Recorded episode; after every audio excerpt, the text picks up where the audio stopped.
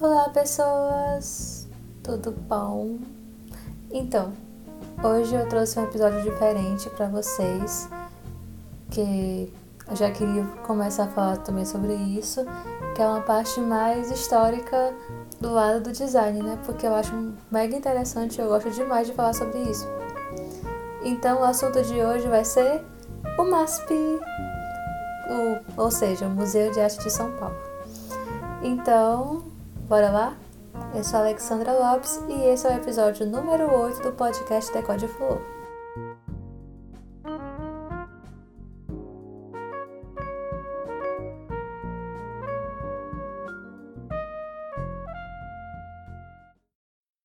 Então, depois eu gostaria de saber de vocês se vocês curtiram esse formato, se vocês gostam mais, gostariam de mais episódios como esse, né, mais falando um pouquinho também sobre a história do design, algumas coisas sobre alguns prédios históricos e prédios importantes que são ícones do design e da arquitetura do nosso país e do resto do mundo também, né?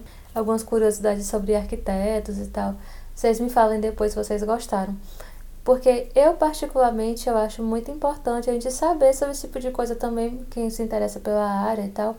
Porque é história, né, gente? A gente precisa saber história também. Há quem desconsidere a história, mas quem não conhece a sua história está condenado a repeti-la. Já fala o, os ditos populares, que muita gente não tem dado ouvido. Mas enfim. Inclusive na faculdade, eu escutei alguns absurdos falando que achavam que história da arte era uma cadeira de encher linguiça. Gente, pelo amor de Deus. Nós vamos ser designers, né? Isso eu pensando na faculdade. Seremos designers, então a gente precisa saber de onde saiu o nosso. Do, saiu do o que, que a gente tem hoje, né? A, querendo ou não, o design e a arquitetura de uma época ele descreve muito sobre aquela época, as pessoas daquela época, a sociedade daquela época, comportamentos e, enfim. Porque geralmente design, ele é estética mais a função, certo? É, o, o design, ele é muito isso. Então, os costumes da época, os comportamentos da, da época refletem também no no aparelho artístico no aparelho né, arquitetônico do local que dos locais que se viviam também. Então, eu quero que vocês me falem depois se vocês curtiram esse esse formato. Então, vamos começar com um pouquinho da história do MASP. Então, o MASP ele foi criado por Assis Chateaubriand. Ai, meu Deus, eu não sei falar esse nome, gente, socorro. Chateaubriand, eu acho que é isso.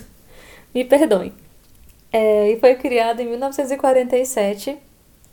E ele é uma fundação privada sem fins lucrativos, né? E ele foi o primeiro museu moderno do Brasil.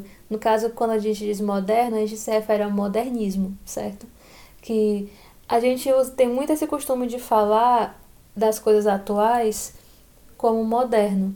Na verdade, o que a gente vive agora é contemporâneo, certo? Nós estamos na idade contemporânea.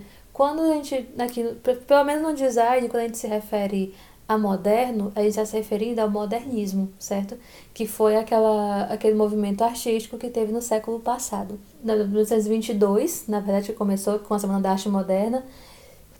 Ele fica lá na Avenida Paulista, que é uma das avenidas mais famosas de São Paulo, Todo mundo conhece a Avenida Paulista. Inclusive, teve até a novela chamada Avenida Paulista. E ele foi inaugurado no dia 7 de novembro de 1968. E o projeto arquitetônico, gente, caso vocês não saibam, ele foi criado por uma mulher. Olha só. E a arquiteta que criou o, prédio, o nome dela é Lina Bobadi. E se vocês quiserem um episódio só falando sobre a Linda Bombardier, que eu acho que vale super a pena, porque ela é uma das, das grandes figuras arquitetônicas do nosso país, da nossa, do nosso gênero né, feminino. E eu acho que é mega importante a gente saber também saber quem foram os ícones do nosso país, além do Oscar Niemeyer. Todo mundo sabe quem é o Oscar Niemeyer, mas a gente tem muito nome da arquitetura, gente, que vale muito a pena conhecer. Então, se vocês quiserem um, um episódio só sobre a Lina Bobardi, vocês comentem lá nos posts, nos stories lá do, no Instagram, que já fica aí para os próximos. E os, aqueles famosos pilares do, do MASP, que, seja, que para quem já viu o MASP, né, ele é aquele quadrado cheio de vidro e tem aqueles pilares vermelhos que contornam o, o retângulo, né? Aqueles pilares eles foram criados por um engenheiro chamado José Carlos de Figueiredo Ferraz. E ele foi o primeiro museu a receber novas tendências artísticas depois da Segunda Guerra Mundial. E ele foi tombado pelo Instituto do Patrimônio Histórico e Artístico Nacional em 2003. Mas antes de ele ser, de ele estar lá na Avenida Paulista, ele tinha um outro endereço. Ele era da rua, na rua 7 de Abril, que era no centro da cidade de São Paulo. E depois que ele foi transferido para a atual sede, que é lá na Avenida Paulista. E ele se tornou por conta dessa de toda essa estrutura que ele teve, ele foi um marco na arquitetura do século XX.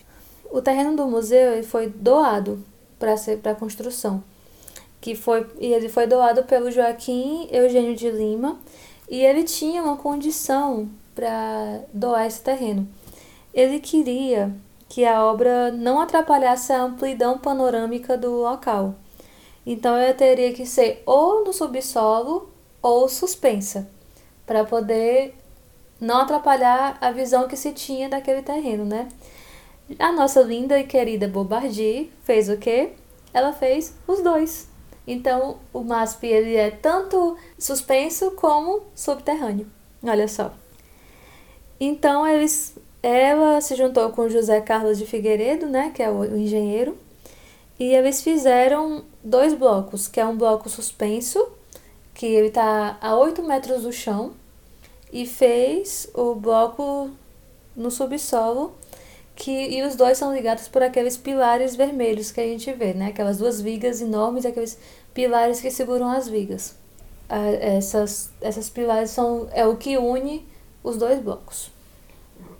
O prédio inteiro ele possui mais ou menos 10 mil metros quadrados de área total e ele tem é, concreto à vista, né, que é o concreto aparente que a gente chama é aquele, aquela estrutura que ele é toda amostra. É, tem caiação, piso de pedra Goiás para grande parte do hall cívico, vidro temperada, paredes plásticas e os pisos são de borracha preta do tipo industrial. É, o Belvedere é uma praça com plantas e flores que ficam em volta, e é pavimentada com paralelepípedos na tradição ibérico-brasileira. E tem também áreas que, é, com água, pequenos espelhos com, com plantas aquáticas. No caso, a, a Lina Bobardi, ela fez isso, essa, essa descrição, e ela conclui a descrição dizendo: Não procurei a beleza, eu procurei a liberdade.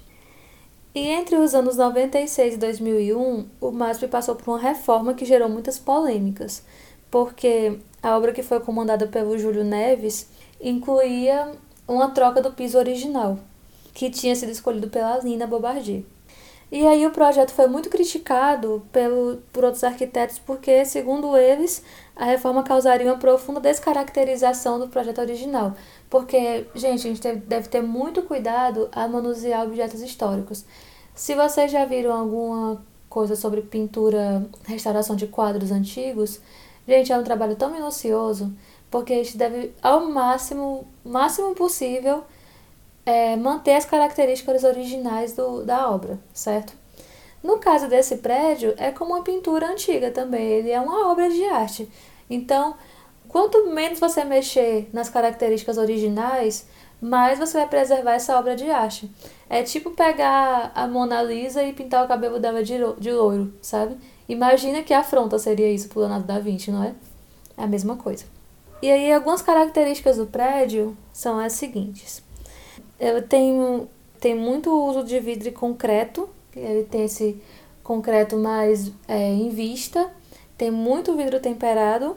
E ele tem superfícies ásperas que não tem tanto acabamento com, com leveza e transparência e suspensão. A esplanada sobre o edifício, que é, que é conhecida como a mão livre, ela foi pensada como uma praça para uso da população. Ou seja, aquela parte ali embaixo daquele grande bloco que tem, ela foi criada como um espaço para a população também usufruir daquele local e né, sem ter que necessariamente estar dentro do prédio. E lá também é, houve uma radicalidade da Lina Bobardi que ela fez cavalete de cristal que foi criado para expor uma coleção no segundo andar do edifício. Ao retirar as obras das paredes, os cavaletes questionam o tradicional modelo europeu que leva o espectador a seguir uma narrativa linear sugerida pela ordem e pela disposição das obras nas salas. A Pinacoteca, lá do MASP, tem um espaço muito amplo que permite o público um convívio mais próximo com o acervo, uma vez que ele pode escolher o percurso que ele quer fazer dentro da, da pinacoteca para contornar e visualizar o que tem lá, né? Essa amplitude permite isso. E atualmente o MASP ele tem uma, ele tem uma média de 8 mil peças, incluindo arte africana e arte asiática, alguns conjuntos das escolas italianas, das escolas francesas, das artes flamenca, holandesa, alemão e inglesa, peças arqueológicas também, artes decorativas de moda e de vestuário também. Olha só, gente, o tamanho do acervo do MASP. Eles têm tudo lá. E eles possuem também o, é, o maior acervo de arte ocidental da América Latina e também tem a maior biblioteca com especialidade em arte do país. Gente, eu preciso ir lá um dia, sério. Eu ia ficar louca lá dentro. Ia ficar louca. Preciso ir lá. Socorro. Alguém me leva para São Paulo, gente, por favor. MASP me patrocina. Então, ele é composto por uma pinacoteca, por uma biblioteca, filmoteca, fototeca, dois auditórios, videoteca, restaurante, loja, oficina, ateliê, espaços administrativos, reserva técnica, além dos espaços expositivos. Solamente. O MASP ele detém a, a mais, o mais importante acervo de arte europeia do hemisfério sul que inclui pintura, escultura, objetos, fotografias, vídeos e vestuário de diversos períodos que abrangem a produção europeia, africana, asiática e americana.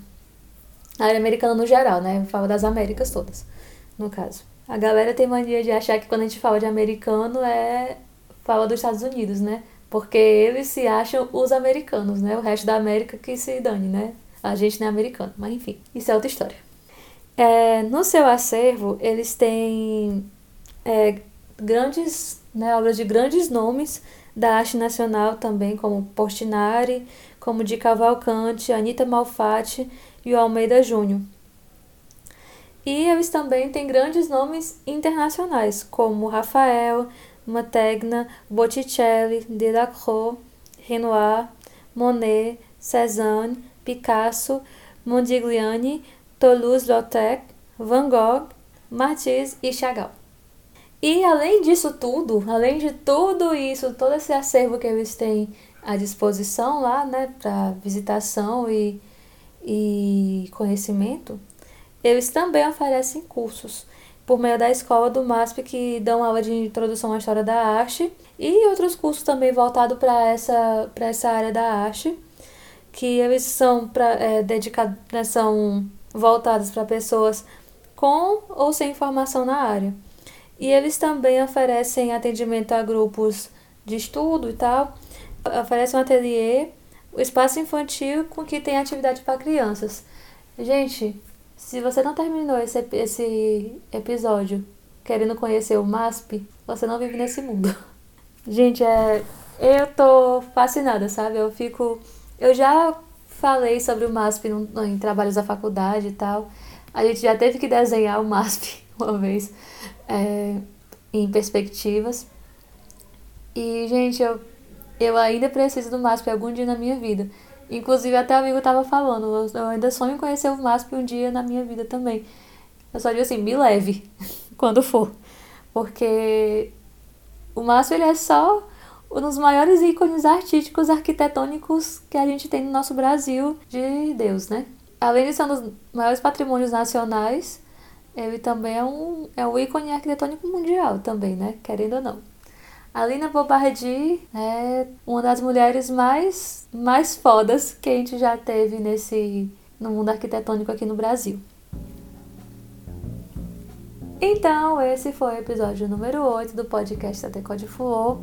Se você gostou desse tipo de ah, episódio, falando um pouco da história de algum, né, de algum prédio, e se quiser falar, se quiser que eu fale também da história de alguns arquitetos, é, arquitetos, designers que, que são ícones aqui pra gente, né, do, pra gente no Brasil e no mundo também. É, então vocês mandem mensagem no direct, no, no Twitter, mandem e-mail, que vocês já sabem, né? Twitter e Instagram é arroba ddfulou, e-mail é decol.fulou.gmail.com e quando vocês terminarem de ver esse episódio, corram lá no Pinterest, que a pasta já vai estar tá lá, mostrando um pouco do. mostrando algumas fotos do MASP, falando um pouco sobre o acervo, mostrando a Lina Bobardi. Então corram lá que, que as fotos né, que, de inspirações e de visualização desse, desse episódio estão tudo lá. É só ir lá na página do podcast Decode Flow e ir lá no episódio 8, na subpasta que já vai estar tá lá. Então, é, eu espero que vocês tenham gostado. Compartilha para aquela sua amiga que adora uma história da arte, que adora ter aqueles quadros de gente famosa na parede que às vezes ela nem sabe de quem é. Manda pro, manda pro, pro seu tio que, que tem aquele quadro da Mona Lisa na parede. Manda para aquela sua tia que é cheia de quadro de florzinha na parede também, que tem pendurado nos panos de prato, que adora escultura de Deus sabe o que. É, tem, tem gente para tudo, né? A minha mãe seria uma dessas, por exemplo. Enfim, manda para todo mundo, espalha. Sábado que vem estaremos aqui de novo, como vocês já sabem, em todas as plataformas de podcasts e no YouTube também. Vai estar tudo lá no episódio depois também, no fim do, no fim do dia vai estar lá também. Então, até semana que vem.